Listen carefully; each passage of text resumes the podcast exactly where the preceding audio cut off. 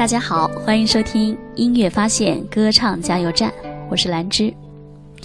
在平时生活工作当中，我们会发现哈，周围很多朋友讲话呀，都会存在一些问题。比如说，有的人说话特别快，有的人说话又特别的慢。那尤其是说话快的朋友呢，占的比例会多一些。其实说话语速太快的话呢，就会容易造成咬字吐字含糊不清楚，啊，喜欢吞字，就像那个机关枪一样，唰啦啦啦啦啦啦啦啦，一溜一溜的往外蹦啊。语速确实惊人，但是吐字却不清晰了。我身边很多这个朋友、同事都会存在这个现象，他们讲话特别的快啊。原来我也是这样的，说话特别的快。因为说话快的朋友啊，他们都有一个通病，就生怕自己呀说话说的太慢了，怕别人没有耐心啊。这种想法对吗？是不对的。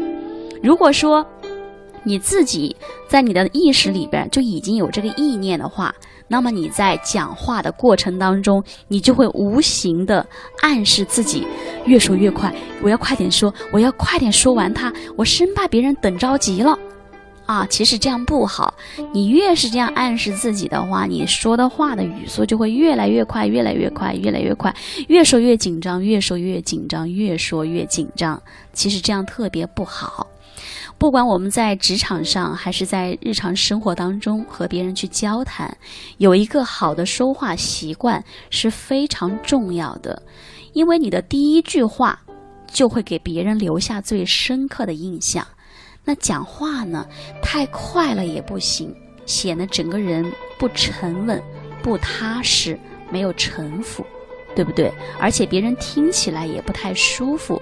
就好比我现在，我举个例子哈，你们听一下。大家好，欢迎收听音乐发现歌站，我是兰芝。在平时生活当中，很多朋友说话都会存在一些问题，比如说有的人说话特别快，有的人说话特别慢，尤其说话快的朋友会真的比如多一些，是不是让人听起来特别不舒服，显得这个人特别的急躁，对不对？你说话的语速一快的话，显得整个人就急急毛毛的那种感觉，让别人听起来也很急躁的感觉，所以特别不好啊。所以说呢，我们说话呀，它是一门艺术。如果说咱们要改变自己说话这个语速的问题呢，还是有必要进行一些提升和改变的。那今天呢，给大家分享几点，也希望对大家有所启发和帮助。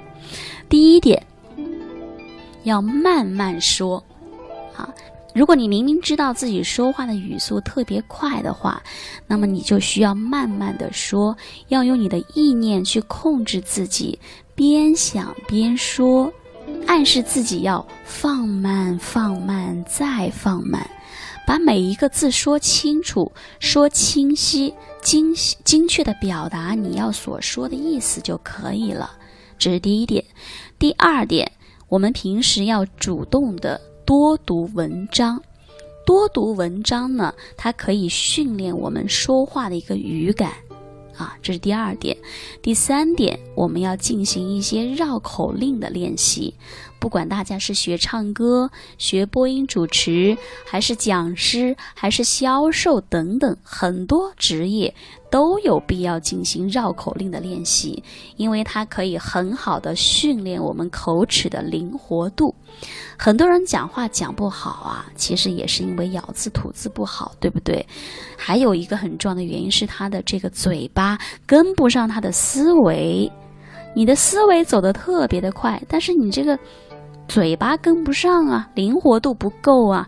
所以就会存在，很想急切的把这个意思说出来，然后又很快速的说出来，然后呢又发现说快了这个又打结，就结巴了，所以这点特别不好啊，多做一下绕口令的练习。第四点呢，我们有了以上几点之后，我们还要。用我们歌唱当中的一些气息去支撑我们的声音，那这样出来的声音呢，听起来就会比较有质感了。你说的也舒服，也轻松了，别人听起来也很舒服了。啊，气息我们在我们第一节系统课当中都有详细的讲解过，那么大家在课后呢，要多多的去练习和体会。如果大家说，哎，老师，我想系统的学习，提升自己的这个歌唱技术啊，虽然我是业余爱好，但我也想唱得更好，没问题，也可以添加老师的微信七幺二六七三四八，加入我们系统歌唱班来学习。系统班里面有非常详细的理论和实操，以及有效的练习，还有老师的真人示范。还有和同班同学一起进行打卡交流，好吗？好嘞，那这节课就到这里了，也欢迎大家在评论区留言，谢谢大家，我们下节课再见。